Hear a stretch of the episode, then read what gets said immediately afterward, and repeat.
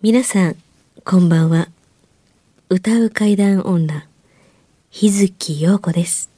怪奇レスラーならぬ怪談大好きプロレスラー、松山勘十郎です。怪談を集めて47年怪異収集家の木原博勝ですこの番組は、オカルト番組でも、心霊番組でもありません。怪異収集家である作家の木原博勝さんが、実際に直接取材した実話怪談を語ります。日本で唯一の怪談専門ラジオ番組です木原さんといえばあの今や伝説の実話怪談本、新耳袋シリーズの作者でもおなじみですよね。他にも、うずしお怪談やつくも怪談といったヒットシリーズも出版されてますよね。その木原さんによるこの世のものではない話、もののけの話、不可思議な話といった実話怪談を季節に関係なく毎週聞くことができるなんて、怪談マニアにとっては夢のような話ですよね。夢どころか悪夢よりも素晴らしいことですよ。それでは、あなたが最後まで無事にお聞きできることを祈ってます。怖い水曜日、存分に味わってください。前回に引き続き、はい。声のトーンが低いですね。低いですね日月陽子さんが、えー宇宙酔いであの静養中ですので、佐々木ディレクターに入っていただいただきましたが、実はですね、ついに僕も行ってきたんですよ。なん ですか、どこにですか？県民神社にです。おーすいません、僕だけが行ってなかったんでね、まだメンバー3人は行ってるのに、確かに。僕だけはみごやったんで。そう、いやいやいや、そんな、まだ。そんな、そんな、そんなことは大丈夫ですよ。うん、あの本当にその通りでしたね。で、ええ。長い間、あの、ずっと行ってらっしゃいっていう話をしてたんですけども、ええ。ね、行く前にええ。家族で行きますっていう連絡をもらって、まあ、その時はもう行ってくるという予定で、で、行きますっていう宣言を受けて行ってらっしゃいっていうふうに僕の名前ちゃんと言うて、菅野井さんとお話ししてきてくれ、みたいなことを言うて託して、ん今日初めてお手紙ですよ。そうですよ。で、腕輪も買ってつけてきました。これで全員揃いましたよ、4全員人。同じ腕輪つけてますね。えケンミーズです。ケンミーズ。ケケンミーズ。うん。どんなトリオコンビやねんみたいな、コンビやねん。トリオ万歳やねんみたいな。すごいとこですね。しかし山深いところで。ちょっと初めての人には驚きでしょ。驚きですね。車で途中までしかね、ええ行けないですから行けないですね。いけないですねで、。一番驚いたのがやっぱあの、ノリトですね。独特のノリトで。うん、独特のもう普ノリとで通の神社のノリトとはちょっと違う。ほんま呪文みたいなノリトですうね。ん、あのー、ノリトの中に、あの、マジモノという言葉が、あのー、出てきます。うん、あるいは犬神という言葉が出てきましたね。出てきましたね。日本一社、県民さんだけが持ちうる、あの、使えうる、あの、ノリトやというのがよくわかります。えね。うん。あれよく聞いてると、やっぱりね、家内安全やとか、あのね、病平癒やとか、ええそれからあのー邪気退散みたいなものそれぞれにおいてちゃんとノリトが違います。あ、ああ、うん。うん。あのーで、独特の、あの、言い回しなんで、あのー初めての人はね、不思議やな。あの、初めてだと何言ってるか分からへんわみたからないですね。もうボソボソボソボソって言ってるような。うん。ね、あのー声の通りがいいというか、なんか、おお神様とお話ししてるのを、あの、後ろで、あの、こっそり聞いてるかのような体だったでしょ？ええそうです。ね。不思議なでそことで、ねあの、宮司さんに、この、ある本を託されたんですよ。木原さんにぜひ渡しておいてくださいということで。あ、これ。ええこれに県民様が載ってるということで。はい。日本の神社100選という。あ、いただきます。はい、ムック本です。えーっとね、えーこれ、あ宝島社からですね、ええ昔僕あの空想科学ドコンとか作った、ベサス宝島で活躍してた出版社ですけど、えータイトルが、成功している人が訪れる日本の神社100選と書いてありますね。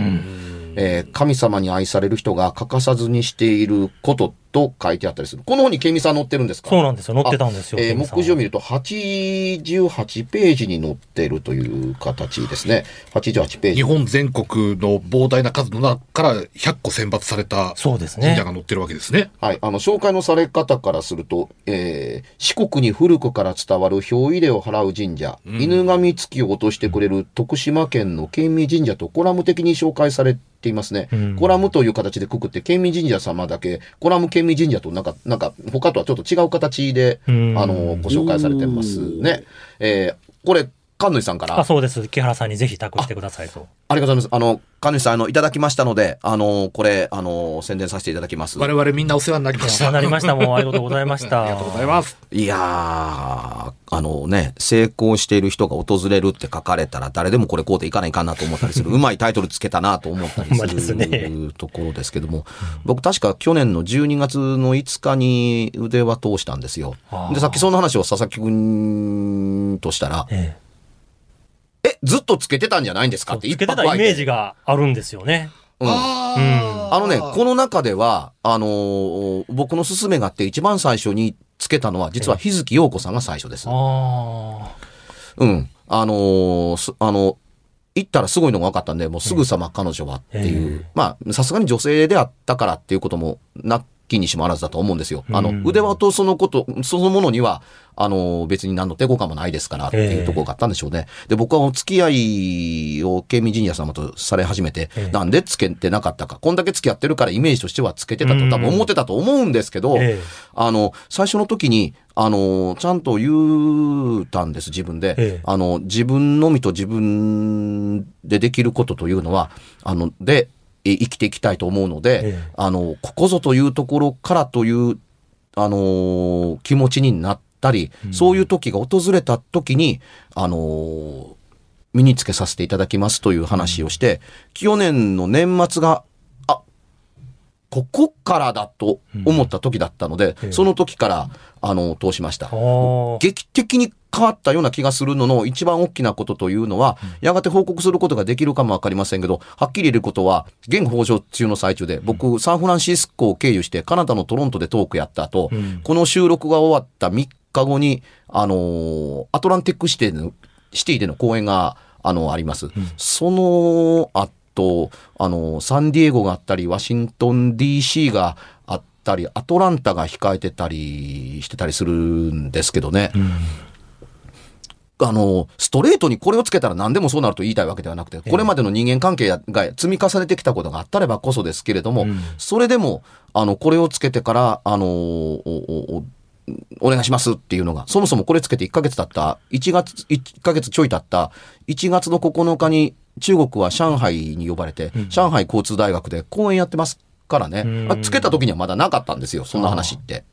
つけてから、ええ。そんなことがパタパタと決まっていく。で、その後の、えー2ヶ月後には、上海交通大学の方からん。日本にやってきて、あの、木原さんの講演お願いしますっていうことに、えーがあったりしましたから、この半年間は、あの、日本じゃないところからの講演が、うん海外からの、あの、ご縁が莫大にありましたね。あの、外に目を向けなさいという考え方というよりも、僕は外から中を見てみるのって大事だと思うから8年ぐらい前から行き始めたんですけれども、うんそれでも、あの、外からの、あの、オファーがこんなに来るようになったというのは、あの、ちょっと生き方と見方と進め方を考え直してはいかがなかなというような、あの、ものを授かったような気がせんでもないです。うんだからこそ今までつけてな、腕はつけてなかったっていうのが分かった時すごい意外な感じがしたんそうですね。意外でしたよね。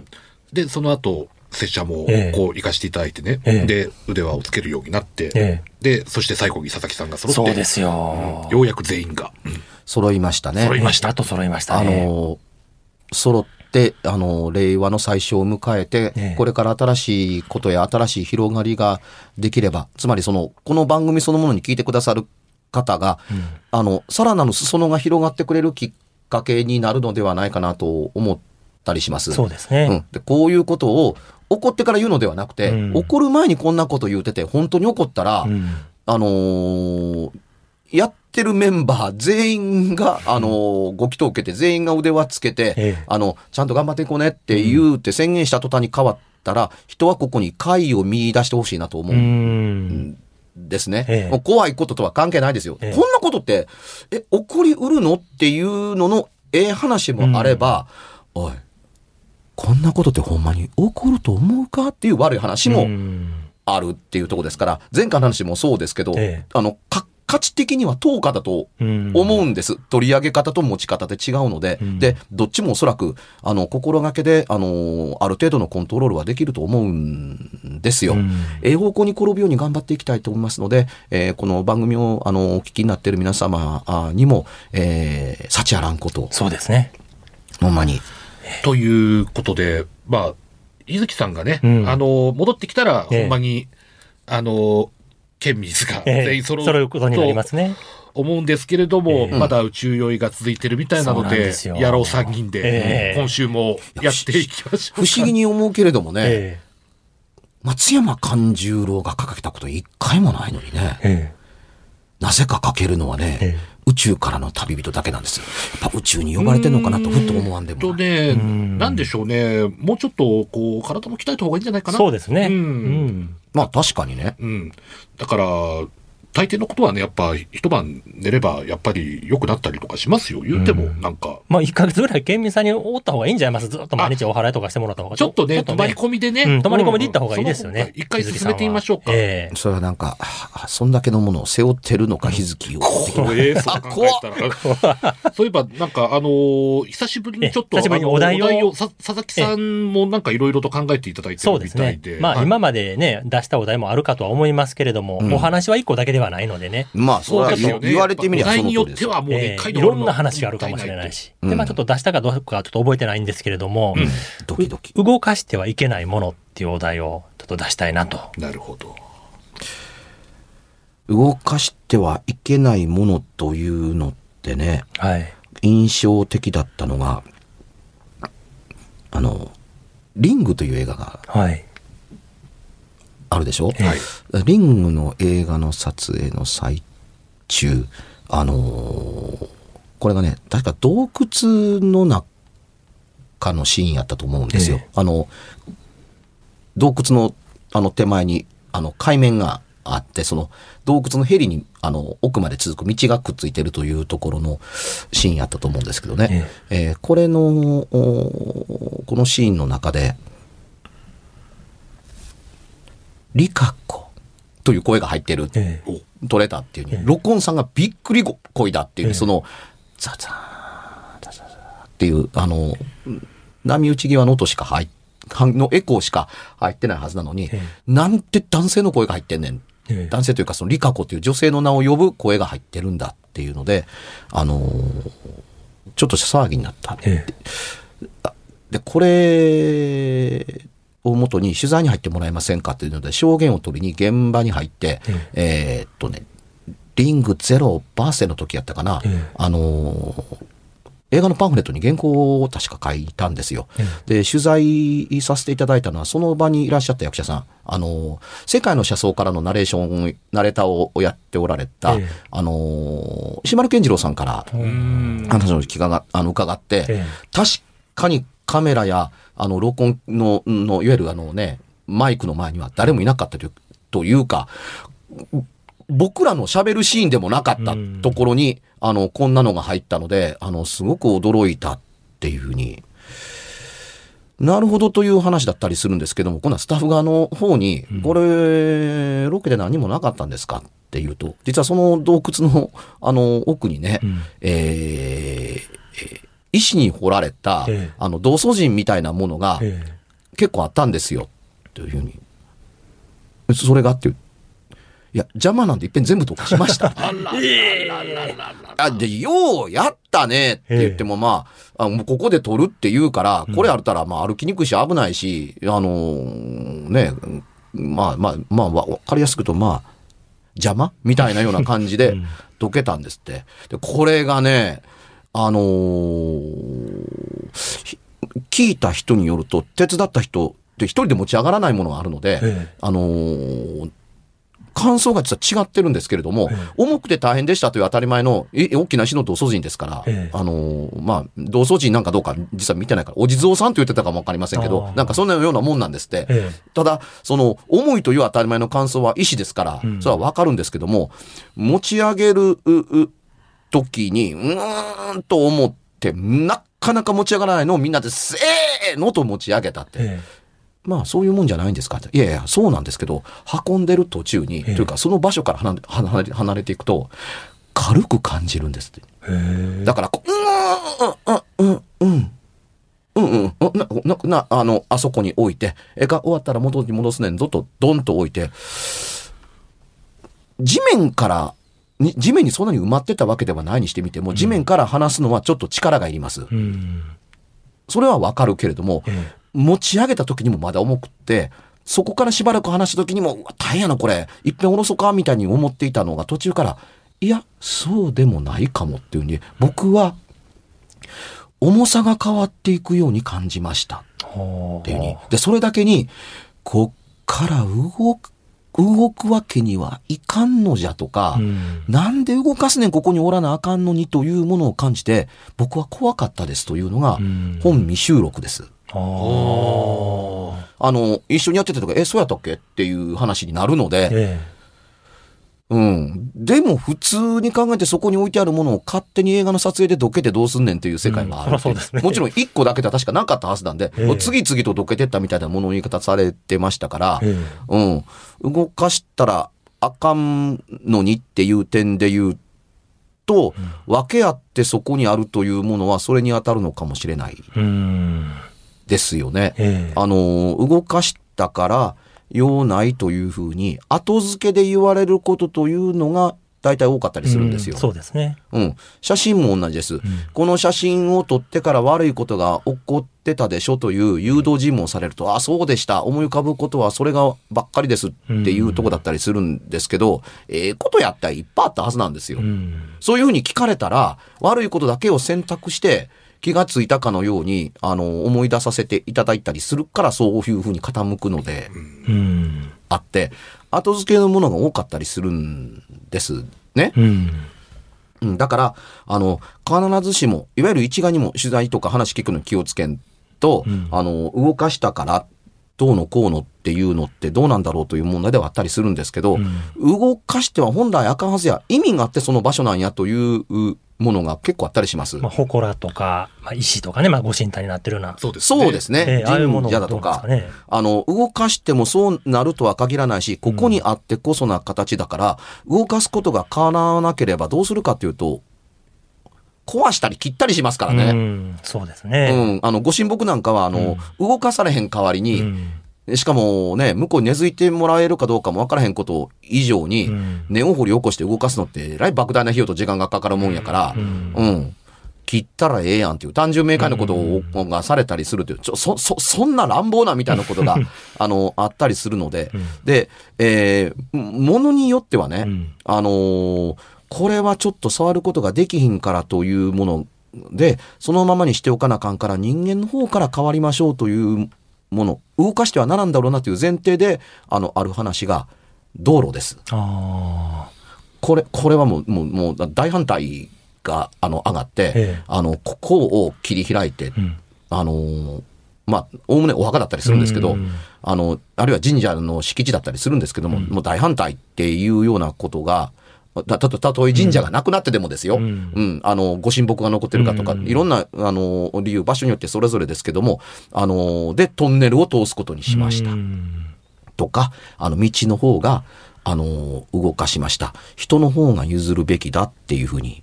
で、これに近い話は、あのーというか同じ話は昔々、あのーアイスランドに行った時の話で僕ちょっとしたと思うんですけど、あの、イギリスやアイルランドの方では、妖精はフェアリーうん。と言います。うん、で、アイスランドは妖精のことをアルバと言うんですよ。アルバ。うん。でね、あの、日本の考え方とよく似ています。アニミズム信仰で、あのー地面からドカーンと突き出ている巨石、ここには妖精アルバがおるから、道通したらいかんうん。とか、あのーこの形の、あのー風景が見える山に向かってまっすぐ、あの行く道を怪我してはならないからというので、そうじゃない方向に道を向けるとかというところが随所にあるので、うん。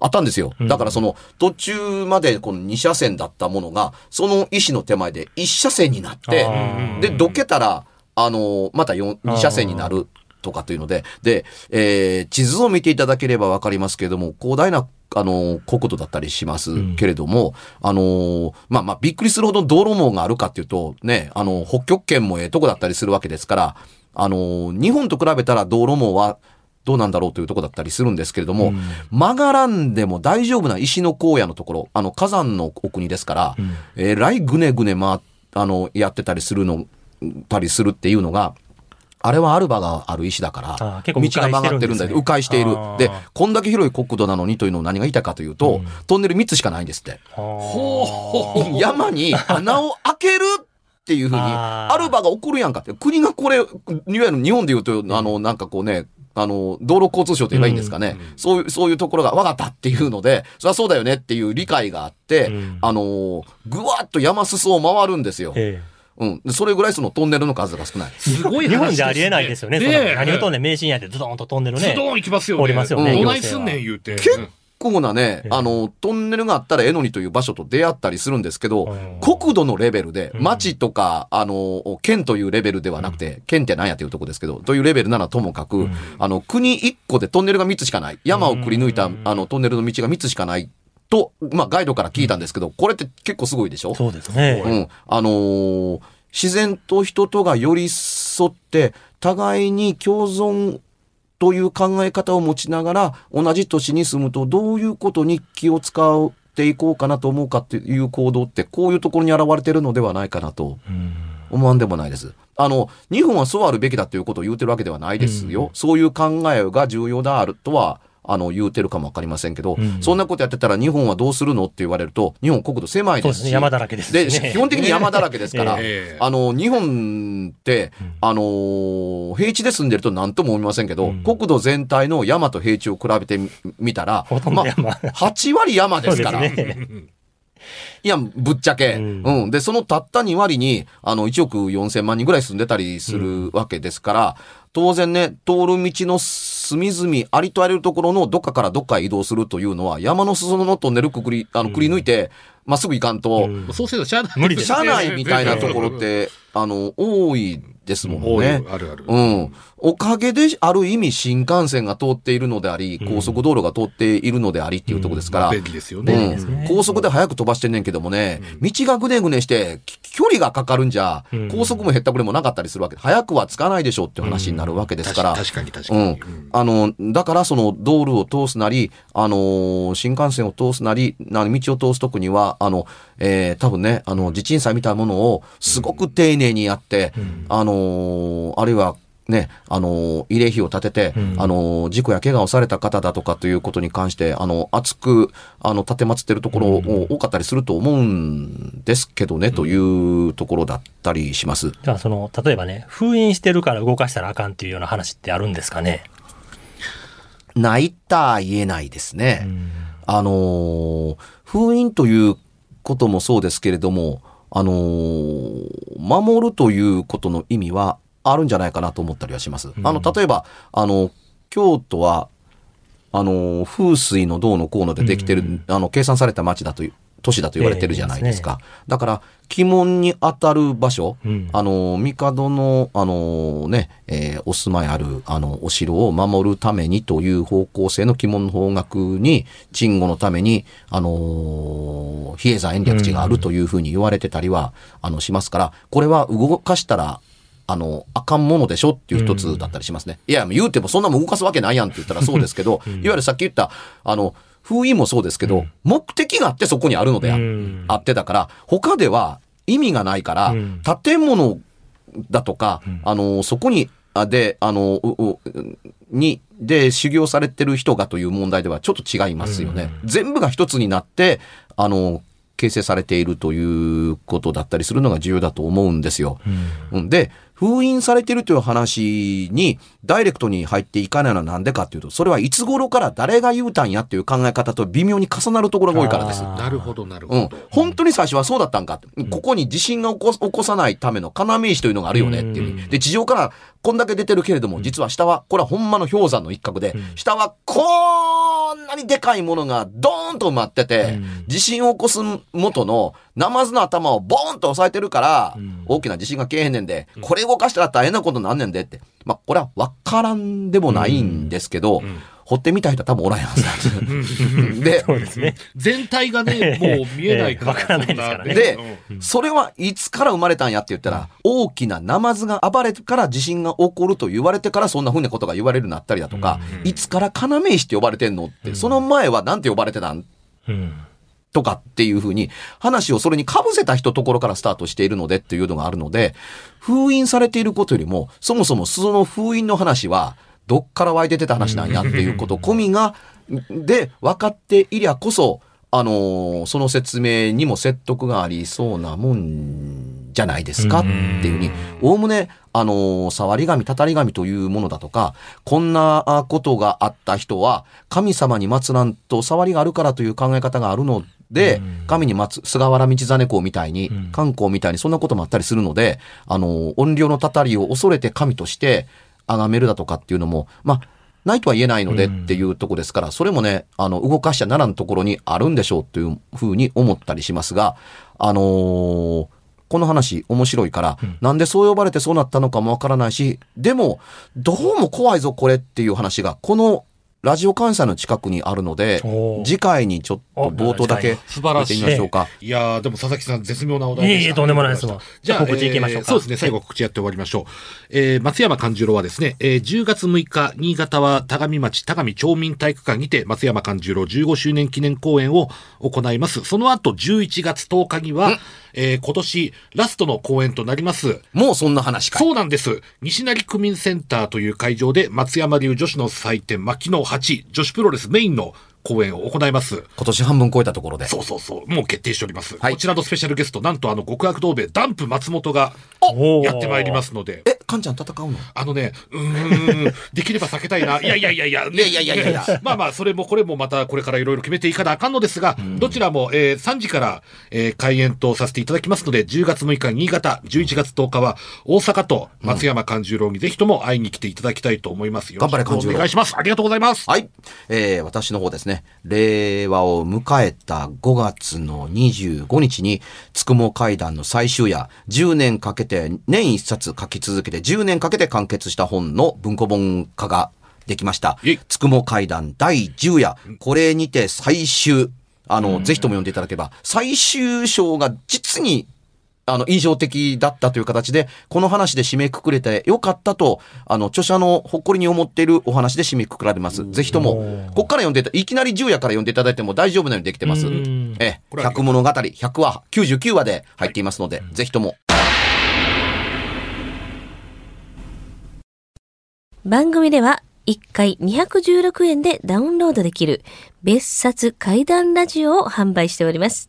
ちょっと普通の地上波のラジオでは放送できない僕の体験を、あの、語っています。二度と本の形でまとめるつもりのない話が入っていますので、ぜひお聞きになってくださればと。どうやったら帰るの？詳しくは、ラジオ関西の怪談ラジオのホームページをご覧になって、ぜひともお買い求めいただければと思います。